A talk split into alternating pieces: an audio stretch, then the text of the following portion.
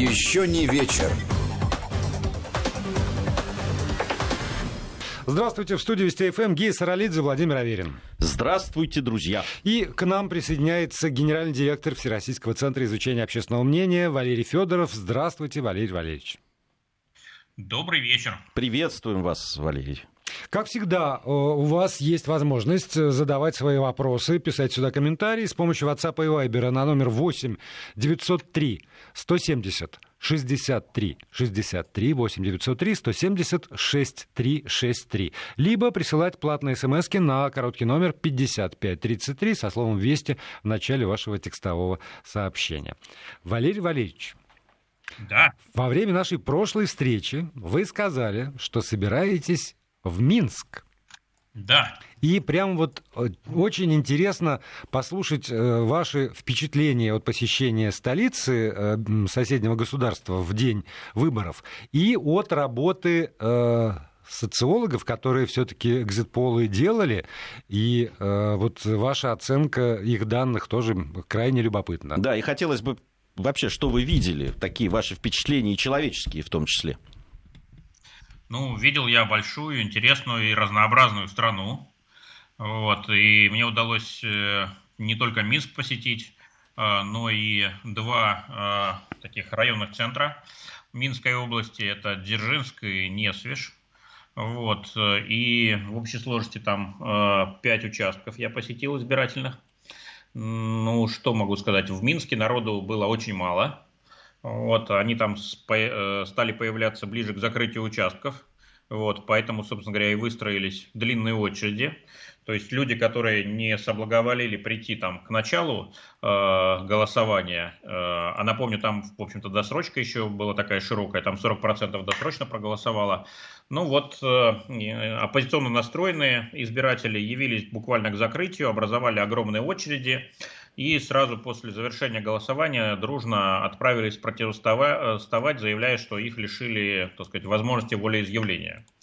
Вот. Но это, конечно, так сказать, попахивает манипуляцией. Вот. Но люди в таком ажиотаже, в угаре, в кураже, что объяснить им что-то, э, конечно, довольно сложно. А картинка за пределами Минска принципиально другая, там явка высокая. Вот там а, значит, поток людей шел с самого утра.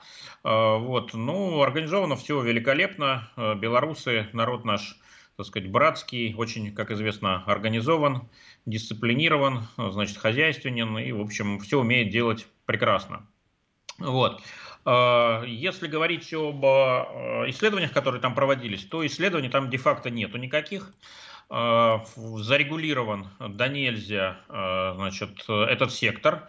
Невозможно свободно проводить по собственному желанию исследования. Можно только это делать, если получишь так называемую аккредитацию. Ее дает Институт Академии наук, вот, а он ее практически не дает ну, либо дает э, организациям, которые к социологам имеют мало отношения. Э, ну, например, общественным организациям, ну, конечно, разумеется, лояльным, э, так сказать, действующей власти.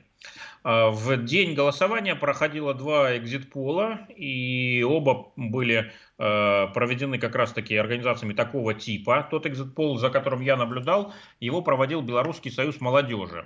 Э, это такой наследник комсомола, который не только ухитрился выжить спустя четверть века после распада СССР, но и вполне себя прекрасно здравствует, весьма многочисленный. Вот. Э, провели они его э, великолепно, без сучка, без задоринки, 320 участков, на каждом участке по три человека. Э, это, в общем, роскошь. Мы в России себе такого позволить не можем обычно. Вот. Правда, технология достаточно архаичная использовалась и, на мой взгляд, э, э, низкоэффективная в тех условиях, которые сегодня есть в Беларуси. А под условиями я понимаю поляризацию, раскол политический и вот то, что социологи называют спиралью молчания, раскрутившейся, когда люди опасаясь за собственную безопасность, не склонны э, говорить э, с интервьюерами, ну, тем более говорить честно и открыто. Вот, поэтому в такой ситуации мы не рекомендуем проводить опрос по старинке, то есть задавая вопрос, за кого вы голосовали. Мы предполагаем, что уровень искренности будет низкий, недостаточный для того, чтобы на эти данные опираться. Мы используем другую технологию, даже две, собственно говоря. Первый вариант – это мы предлагаем планшет, на котором респондент сам кликает значит, ту галочку, ну, за которого кандидата он проголосовал. При этом интервьюер не видит галочки, таким образом конфиденциальность сохраняется. Вторая технология чуть попроще. Э, делаем э, так называемый имитатор урны для голосования. Ну, это картонная коробка. Даем э, значит, имитатор бюллетеня, то есть листок, где перечислен так сказать, набор кандидатов. И опять-таки респондент сам галкой ставит, галку ставит напротив того кандидата, за которого он голосовал, сворачивает значит, имитатор бюллетеня и бросает его в имитатор урны. Таким образом, конфиденциальность тоже сохраняется. Вот такие несложные ухищрения, но они позволяют а, получить результаты очень близкие к действительности. В Беларуси, к сожалению, этого сделано не было. Я, я а, прошу прощения, я хочу уточнить, потому что, а, как мне помнится, результаты экзит-полов очень близко совпали с результатами, которые выдала Центральная избирательная комиссия Беларуси. Да, это прекрасно, ужасно только что, что никто этому не поверил. Вот. Э, и это следствие того, что, в принципе, в Беларуси политическая социология вне закона, э, никаких опросов на актуальные темы не проводятся. Э, и если в свое время это работало на режим, на власть, то сейчас мы видим, что это обернулось против него. В ходе избирательной кампании огромный был спрос на понимание, за кого проголосуют белорусы, как распределяются мнения людей, а достоверных опросов никаких не было. А, с властной стороны не было, потому что не, э, так сказать, видимо, не сочли возможным их публиковать. С оппозиционной стороны не было, потому что не было возможности их провести. Все очень жестко контролируется, и, в общем, а, интервьюера сразу забирают в кутузку, если он проводит какой-то неаккредитованный опрос. И в результате появилось огромное количество фейков. Один из них это то, что рейтинг у Лукашенко 3%. Ну вот многие заборы в Минске исписаны значит, этими значит, тремя процентами. И, в общем, крыть было нечем. Да, то есть не было никаких альтернативных цифр от исследовательских служб компаний, которые пользовались общественным доверием. То есть это вот классический пример, когда власть сама себе выстрелила в ногу, э, зажестив, зарегулировав э, пространство исследований, убрав с этого рынка э, и отечественные, и иностранные квалифицированные компании исследовательские, вот в ключевой момент осталось без каких-то надежных цифр, данных и, в общем, бессильной против такого рода фейковых псевдоисследований. Вот, которые, я уверен, не проводились, либо проводились без всякой методологии, в общем, ни на чем не основаны, но Запрос огромный, поэтому, так сказать, все это воспринималось на ура и распространялось из уст в уста.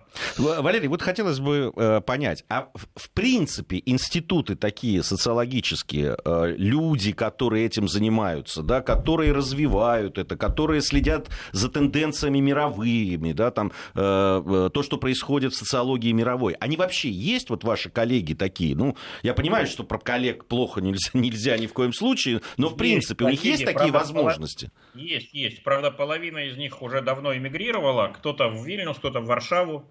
Вот, потому что нормально работать им не давали. Вот. Другая половина осталась, но возможности проводить исследования регулярно и публично, к сожалению, у них нету. Вот. Э, поэтому, несмотря на э, большой запрос и интерес к э, этим данным, никаких в ходе избирательной кампании надежных результатов опубликовано не было. Поэтому доверия к результатам экзитпола, который проходил в этот день, тоже, увы, никакого не было. И данные Центрсбегкома, они действительно совпали с данными значит, экзитпола, но тут не возникло эффекта вот такого вза взаимной поддержки, взаимной верификации. Не верят ни тому, ни другому. А, а ведь вы, тоже, э, вы же провели э, социологический опрос, который э, выборам белорусским посвящен. Белоруссия после выборов он называется. И Но вы знаете... его провели в России. Да, я, я, понимаю, я, я, я понимаю. Ну, он на 13 августа. Да, он за 13 августа. Там, и, я просто хотел, может быть, там не стоит его прям разбирать так подробно, но я хотел, знаете, что заметить? Вот опять-таки понятно, что социология это наука, а я это человек, у которого определенное окружение там, и так далее, но э, сейчас и, и в моем окружении, и просто на улице, да, сегодня там рабочие, которые ремонтируют там э, дом, они, э, значит, э, дискутировали по поводу белорусских выборов, того, что происходит и так далее. Дискуссия была жаркая. Дальше я там прошел, встретил своих приятелей, которые не видел, по-моему, год, и поздоровавшись, мы начали обсуждать опять, значит, белорусские события. При этом вот из вашего Э, вот этого э, обзора аналитического следует, что не так уж и интересуются э, происходящим в Беларуси наши граждане. Ну, я должен чуть-чуть поправить. Угу. Когда мы спрашиваем, для России в целом важно или не важно то, что происходит в Беларуси, мы получаем только 8% ответов «неважно». Вот. А 89% говорят, это определенно важно, либо скорее важно. То есть э, значимость ситуации понятна практически всем. Вот. Теперь, что касается того, насколько россияне вовлечены, ну, понятно, что не так сильно, как белорусы. Вот. Э, но 18% сказали, что регулярно интересуются и внимательно следят за ситуацией в Беларуси. Причем среди мужчин этот процент повыше, 24%, и среди пенсионеров еще выше, 33%. Вот. Среди молодежи там среднего возраста пониже, 9-12%. Но, повторюсь, это те, кто регулярно интересуется и внимательно следит. А есть ведь еще те, кто интересуется время от времени. И вот сейчас как раз-таки такой эпизод, когда не интересоваться, ну, почти невозможно. Даже если э, тебе не очень эта тема интересна, все равно информация тебя достигнет. Вот, 54% к этой категории относятся. И лишь 28% говорят, что вообще не интересуются происходящим. Вот. Кстати, если перевести эти цифры в головы, да, то есть мы же опрашиваем людей, вот, и хотя 1600 человек каждый день мы опрашиваем в рамках нашего проекта в ЦОМ «Спутник», но они репрезентируют взрослое население России в возрасте 18 лет и старше, а это порядка 112 миллионов человек. Так вот, 18% тех, кто регулярно интересуется, внимательно следят за ситуацией в братской стране, вот, это порядка 20 миллионов человек. Напомню, в самой Беларуси живет 9,5. Вот, так что говорить о том, что вовлеченность россиян в ситуацию в Беларуси низкая, я бы уже не стал. А вот можно, ну я понимаю, что э, мы не видим перед собой на вашем сайте, кстати, очень интересно, мы, я в очередной раз рекомендую всем, кто э, как-то интересуется, зайти либо на сайт в циом.ру, либо в телеграм-канал в циомовский.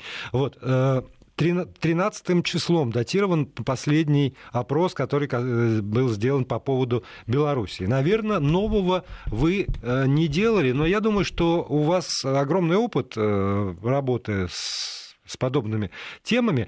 Можем ли мы сегодня говорить про динамику, про то, что вот за эти дни, например, важность белорусской темы, отношение э, к белорусскому лидеру, например, и там, к его противникам претерпело изменения. Потому что, опять же, во время нашего последнего разговора вы довольно убежденно говорили о том, что э, поменять отношение россиян к Лукашенко практически невозможно. Оно такое вот как бы коренное, устоявшееся. Можно да. сегодня говорить про динамику какую-то? Можно. Мы в этом году уже трижды спрашивали об отношении к Лукашенко, а, и оно действительно не меняется. Или если меняется, то довольно незначительно. А, февральский опрос дал следующую раскладку. 50% положительно относятся к нему, 7 отрицательно, 38 безразлично. То есть баланс сильно, так сказать, положительный. Июльский опрос, это уже на фоне ситуации с 33 богатырями нашими, значит, 52 положительно, 9 отрицательно. То есть э, э негатив э, добавил 2%, но 2% и позитив. Ну, давайте не забывать, что у нас 2,5% погрешность э, так сказать, измерения, так что можно сказать, что в целом э, вот этот вот скандал не поколебал позиции Лукашенко в российском общественном мнении. И августовский опрос, он 13 числа произведен, то есть уже после выборов, выборы были 9 Значит, 47% э, положительно относятся к Лукашенко, 12% отрицательно. То есть действительно больше стало критиков, вот, э, но на 3%, а сторонников стало меньше, но на 5%. То есть э, баланс все равно четверократный, э, четырехкратный, извините, в пользу Лукашенко. То есть он сохраняет очень сильные позиции у нас. Почему? Ну, есть много объяснений. Два наиболее правдоподобных, на мой взгляд, следующие. Первое.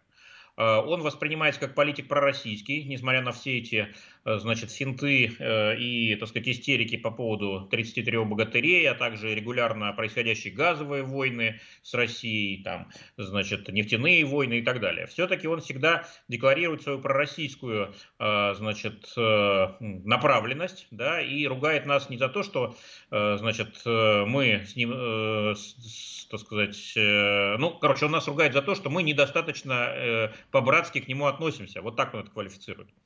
Вот. Второй аргумент, второй мотив, почему э, так э, Лукашенко хорошо заходит, он имеет имидж э, твердого, хази... такого эффективного хозяйственника, причем социально ориентированного, да, такого советского типа, но советского с плюсом, который не олигарх, который э, не коррумпирован, а который держит страну в порядке, значит, и обеспечивает социальную защищенность ее гражданам. А, вот такой имидж, и этот имидж сформировался достаточно давно, и он продолжает существовать и продолжает работать на Лукашенко. Несмотря на то, что э, ну, э, есть, по крайней мере, э, на протяжении последних лет как раз фактические данные и по поводу того, что уж не слишком крепкий хозяйственник, и по поводу того, что, собственно, все эти декларации про братские отношения, в общем, односторонне им трактуются, и все равно и даже вот ну, я еще почему спрашиваю, потому что 13 августа это, по-моему, был как раз день, когда э, стали публиковаться вот эти вот картины спин, ног, рук, лиц тех людей, которых э, там выпускали из э, следственного изолятора в Минске, по крайней мере. Я понимаю, что ну, да. 13 августа опубликовано, значит, проводилось это все равно там 12 то есть люди еще не видели этого. И вот эти все картины тоже никак не, на ваш взгляд, не могут поколебать отношение нашего народа, российского народа к батьке Лукашенко. Э, ну, ситуация меняется. Вот, э, условно говоря, там 10, 8 э, августа все еще было спокойно, да, а 10 весь Минск уже ощетинился, значит, манифестациями, демонстрациями, а потом уже стали, значит, все эти фотографии неприлично демонстрировать. Я вот сегодня еще одну видел, значит, э, одна девушка, значит, неровно дышащая к Белоруссии, опубликовала фотографии двух женщин, значит, стоящих на балконе и, да, обнаженных вот, со спины, к счастью, вот, и всех в синяках, значит, и смотрят на панораму большого города. Вот это якобы жертвы режима, которых выпустили из э, СИЗО, и они, значит, смотрят на Минск освобожденный. Вот, потом, правда, выяснилось, что эта фотография взята из, э, так сказать, порнографической базы, вот, всем доступной, и выдана за, значит, э, иллюстрацию белорусских событий, хотя никакого отношения к этому не имеет. Поэтому давайте не забывать, мы живем в мире постправды, в мире фейк ньюс и, значит, вот такого набрасывания на вентилятор очень много в эти дни.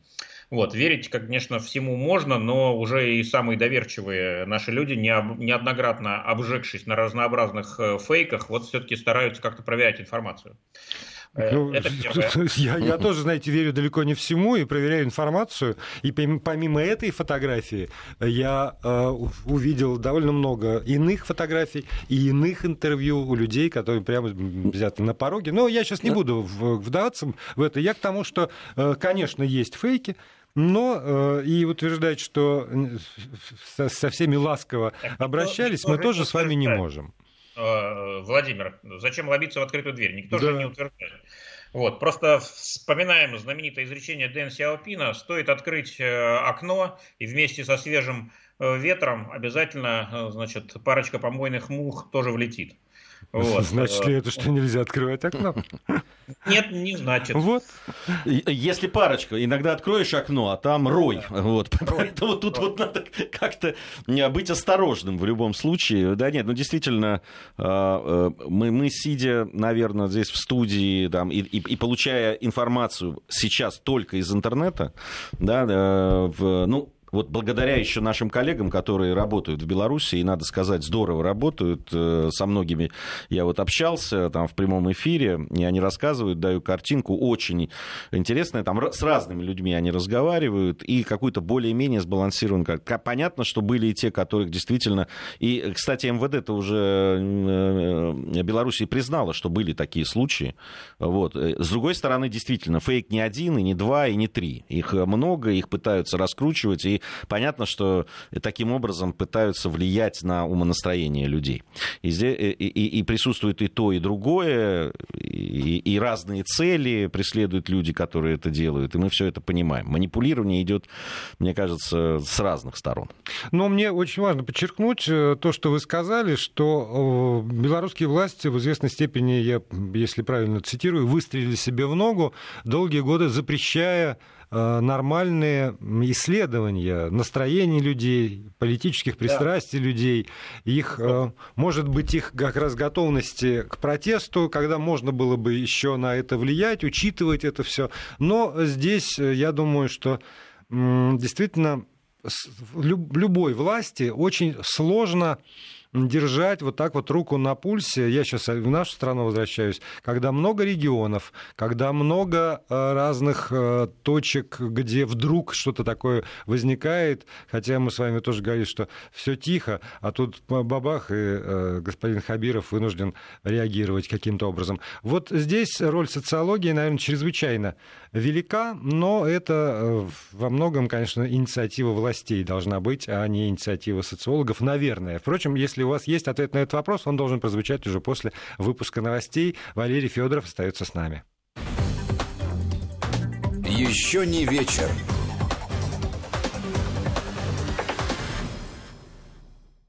Продолжаем программу. Гия Саралидзе, Владимир Аверин. Здесь, в студии Вести ФМ. И с нами на связи генеральный директор Всероссийского центра изучения общественного мнения Валерий Федоров. У вас э, есть возможность писать сюда. 8 903 170 63 63 для тех, кому удобен WhatsApp и Viber.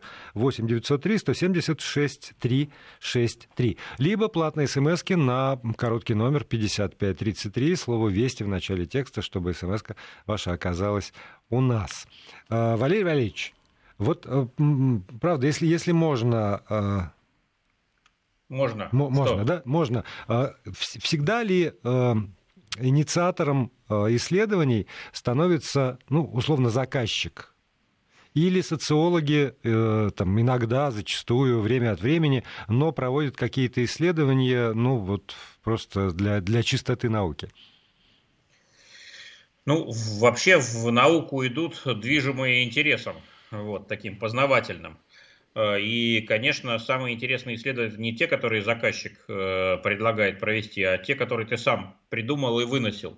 Вот, поэтому удовлетворять, собственно, любопытство, э, причем желательно за чужой счет, например, казенный или каких-то спонсоров, это любимое дело социологов, и не только их. Ну да, любого ученого, да. Да, поэтому, конечно, есть огромное количество инициативных исследований, безусловно. Другое дело, что э, ну, довольно дорого э, проводить эти исследования. И для того, чтобы исследование было полноценным, то есть включало и полевую часть, да, то есть какие-то новые данные, значит, собирала и представляла, э, ну вот нужно финансирование. Оно может быть разным.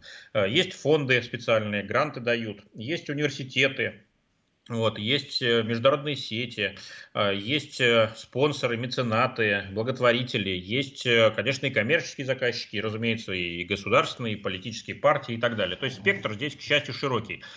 Кого нету, почти нет, увы, средств массовой информации среди э, значит, спонсоров и среди заказчиков. Э, раньше на Западе они были э, одним из главных заказчиков исследований, и, в общем-то, исследовательская индустрия развивалась рука об руку с медийной, но сегодня это происходит все меньше и меньше, потому что медиа в кризисе, все считают деньги, сокращают штаты, увольняют специалистов с пониманием вообще Э, того, для чего нужны такие опросы и как их использовать, вот, и просто перепечатывают, э, э, так сказать, бесплатные исследования, каким-то образом оказавшиеся в доступе.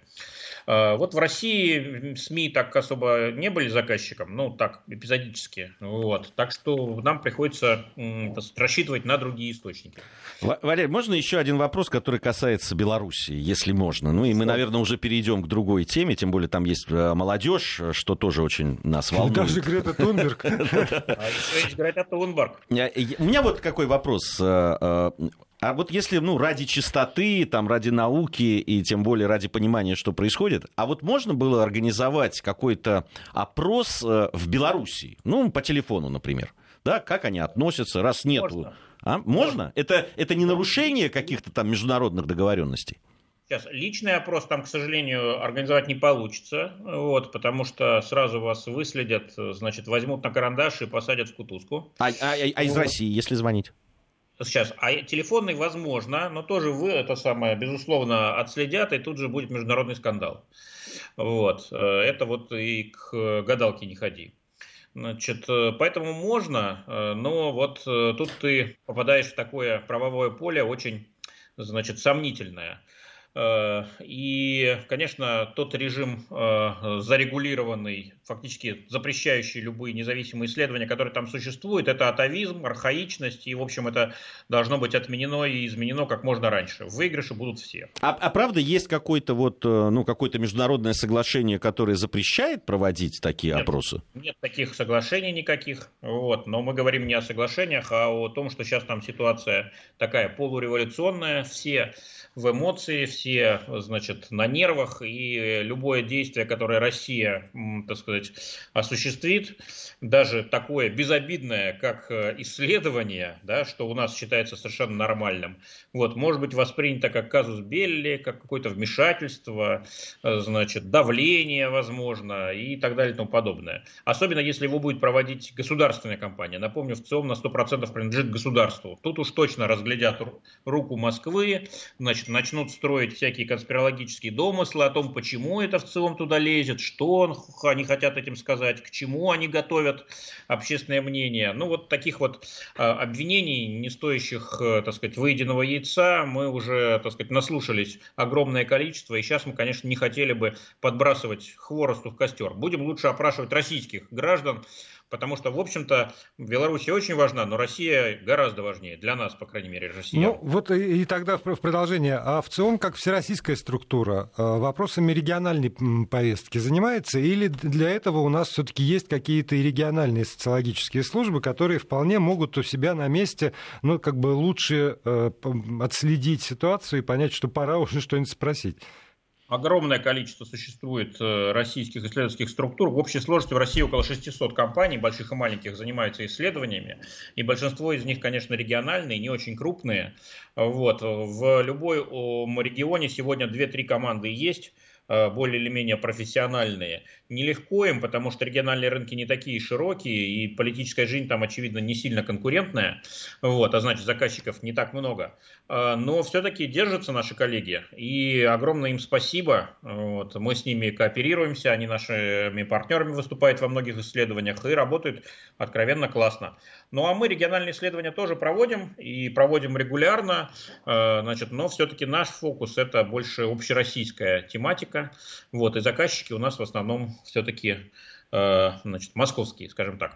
Ну вот сейчас прям разрываюсь. Либо сразу пойти на Грету Тунберг, потому что так или иначе этот вопрос, опрос связан с, э, с представлениями россиян об экологических проблемах, которые так или иначе за последние годы э, в разных местах нашей необъятной Родины все-таки становились точками напряжения, скажем так. Либо пойти на молодежь.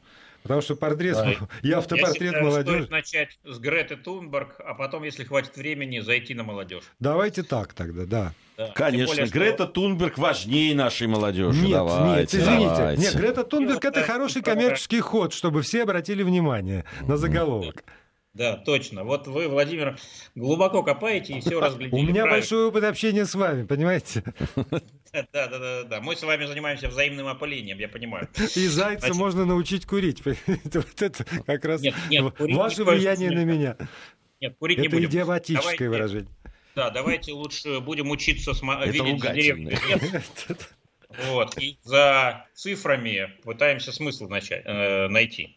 Вот, э, собственно говоря, амбиция этого нашего доклада, это даже не обзор такой аналитический, как мы обычно делаем, а целый доклад, пусть и небольшой. Вот, и он, кстати, совместный. В целом его сделал вместе с Фондом национальной энергетической безопасности. Им Константин Симонов э, руководит, э, тезка и однофамилец знаменитого поэта. Знаем вот. мы Константина прекрасно, частый гость. А, ну да, наверное, он и у вас бывает. Так вот, Значит, э, тема э, на самом деле не только российская, но и глобальная. И э, дело вот в чем. Э, пандемия, э, ну, в некоторых странах уже побеждена, в других, значит, еще в разгаре война. Значит, но в целом можно сказать, что э, вот период большого страха, он заканчивается. Да? То есть уже отбоялись, и теперь как-то на руинах этого постковидного мира пытаемся построить что-то новое. И идет борьба за повестку, как всегда, да, за э, набор тех проблем, которые, э, так сказать, будут признаны самыми важными, и на, на решение которых будут брошены ресурсы. А те проблемы, которые в этот короткий список не войдут, ну, они будут финансироваться по остаточному принципу. Э, борьба за повестку и один из ее важнейших узлов – это климат. Э, понятно, что и до пандемии эта борьба была очень острой. Э, в период пандемии о климате подзабыли, но сейчас вот новый вал Э, и вопрос, э, будет ли э, борьба против глобального потепления, которая стала де-факто государственной политикой в Евросоюзе и еще в некоторых других странах, значит, будет ли она продвигаться с такой же уверенностью и как танк, так сказать, будет переезжать и молотить, так сказать, все живое. Вот. Или же все-таки приоритеты как-то скорректируются, и мы будем э, бороться не за э, значит, то, чтобы всем живым существам было хорошо, э, значит, а, а за то, чтобы человеку, прежде всего, было хорошо. Вот. Все-таки значит, пандемия, она, как известно, кошечек и собачек не затрагивает, а вот по человеку бьет очень сильно. Вот. Поэтому ценность человека, она и здоровье человека, она сильно выросла. Вот вопрос о средствах и методах. Как же здоровье наше спасти и как спасти наш уровень потребления, вот, который находится под большим ударом. Вот здесь климатическая повестка, она э, предлагает э, довольно радикальные ходы. Вот насколько это будет принято мировым общественным мнением, в том числе российским. Вот все это и стало э, набором вопросов, которые, на которые мы попытались ответить. И что же мы узнали? Ну, во-первых, Значит, э, об экологических проблемах в период пандемии не стали думать меньше, наоборот, э, каждый четвертый даже стал больше об этом думать. Правда, э, спектр этих проблем достаточно широкий, он у нас все-таки сфокусирован больше на загрязнении воздуха, на проблемах утилизации мусора, а не на изменении климата. Второй важный вывод после периода самоизоляции и вот этих э, самоограничений вынужденных, э, число россиян, которые готовы э, перейти вот на такой режим, ну или близкий к этому, на постоянной основе, да, то есть добровольно отказаться от мобильности, ну, например, от личного автотранспорта, от авиационных перелетов, вот, это число не выросло, а наоборот существенно упало.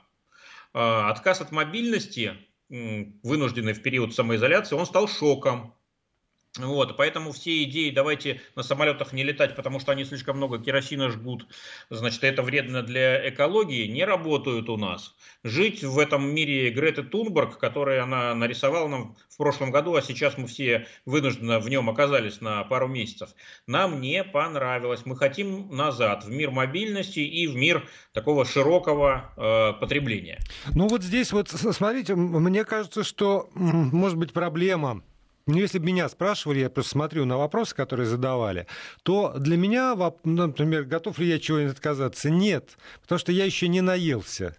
Правда, вот Чем, я... в смысле, не налетался? Да, я не налетался, я не, ну, там... Есть, огром... А есть, думаешь, люди, которые количество... уже налетались? Думаю, думаю что э, есть, там, не знаю, вот этот золотой миллиард, у которого там теплый туалет появился чуть-чуть раньше, э, чем у очень многих э, людей, которые живут на территории нашей страны. И какие-то, э, правда, какие-то блага цивилизации, они еще не, не приелись, что ли. Поэтому отказаться там от мытья в ванной и поездки на своем автомобиле действительно не хочется. Но мне кажется, что э, в принципе, когда э, вы спрашиваете там нас, россиян, про экологические проблемы, то э, для меня, ну там первая экологическая проблема, ну это там условно Норникель, Например, ну, первое, что выстреливает, там, за что, что выдает мозг, это действительно загрязнение какими-то пятнами. или, и, да, усолье,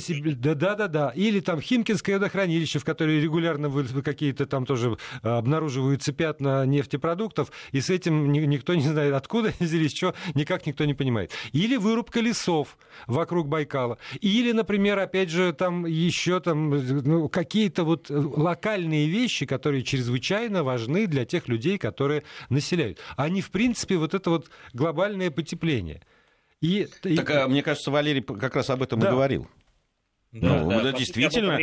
У, у, нас, у, многих, у, у многих людей э, есть конкретные адреса, да, вот, это, вот тех угроз, которые и, ну, там, да, э, такие предметные, что ли, э, угрозы, которые влияют на нашу жизнь. Вот, э, да, и, кажется... при, и при общем таком, ну, как бы равно, ну, не то чтобы равнодушном, но спокойном отношении к, к экологическим проблемам на уровне тех проблем, о которых говорила Грета Тунберг, и даже иногда ироничных, когда это касается какой-то конкретной экологической проблемы в конкретном месте для конкретных людей, это становится, ну, точкой кипения, и мы... И ну, сейчас... сборки, кстати, да, протестных да. безусловно. Это мы наблюдаем буквально на каждом таком э, случае. Помните, ШИЭС в Архангельской области знаменитый, да?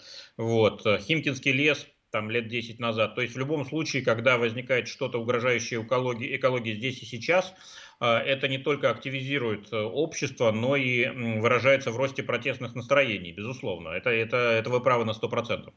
Но тут есть еще одна вещь, Валерий, которая влияет, на мой взгляд.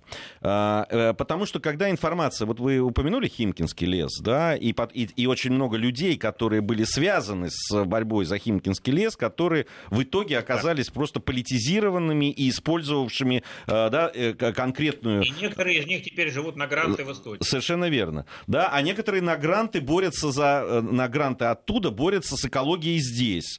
И понимаете, как, когда э, здесь борются против каких-то нефтяных проектов, да, там, или там э, вокруг Байкала, да, какие-то вещи, и, и они здесь прямо бросаются в бой, являясь э, э сотрудниками иностранной компании фактически, не, э, и, и фактически, и юридически. При этом абсолютно, я вот специально зашел, посмотрел, там Трамп разрешил э, добычу нефти в национальном парке э, в Соединенных Штатах Америки. Ни одного слова.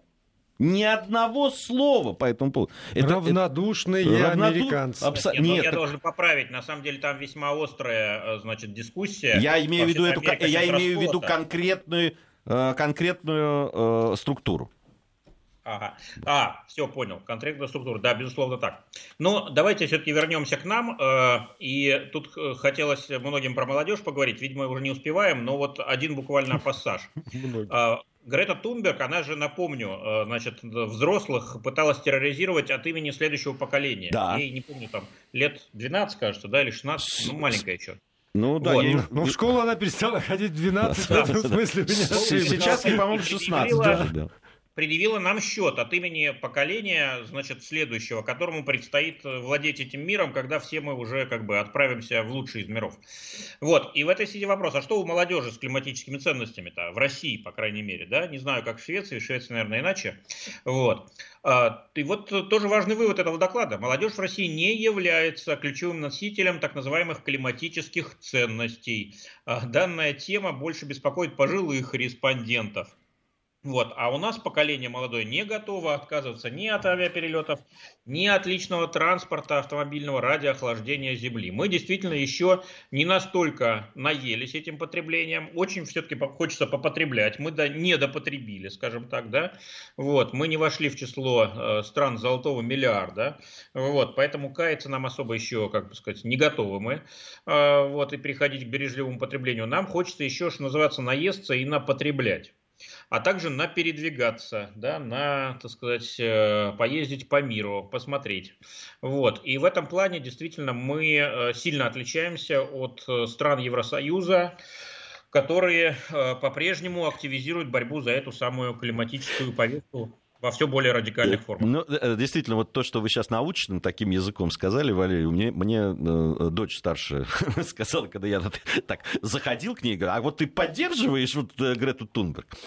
И она так сказала, ну, если бы мне выделяли, э, значит, парусник для того, чтобы я путешествовала из там, Швеции в Соединенные Штаты Америки там, или в Испанию или куда-то, я, наверное, бы тоже поддерживала, сказала она. Мне кажется, вот в, этом, э, в этой мысли как раз э, то, что, да, ну, все хорошо, конечно, но но, Хорошо в меру. Как, как говорил Владимир да. Ильич, э, узок круг этих революционеров и страшно далеки они от народа. Ну и поскольку у нас осталось совсем немножко времени, я предлагаю всем, кто нас сейчас слушает, представить себя в роли опрашиваемых. Звонят им из Всероссийского центра изучения общественного мнения и спрашивают, припомните, в каком из этих морей самая соленая вода? Берингово море, Балтийское море, Средиземное море? Затрудняюсь ответить. Вот ну, на этот вопрос я еще более-менее ответил ответил, но на э, вопрос по поводу... Это к вопросу о географии? Вопросу о географии, как Нет. важно ее знать. Но это в следующий раз. Спасибо большое. Валерий Спасибо. Федоров, генеральный директор Всероссийского центра изучения общественного мнения, был на связи со студией Вести ФМ. Еще не вечер.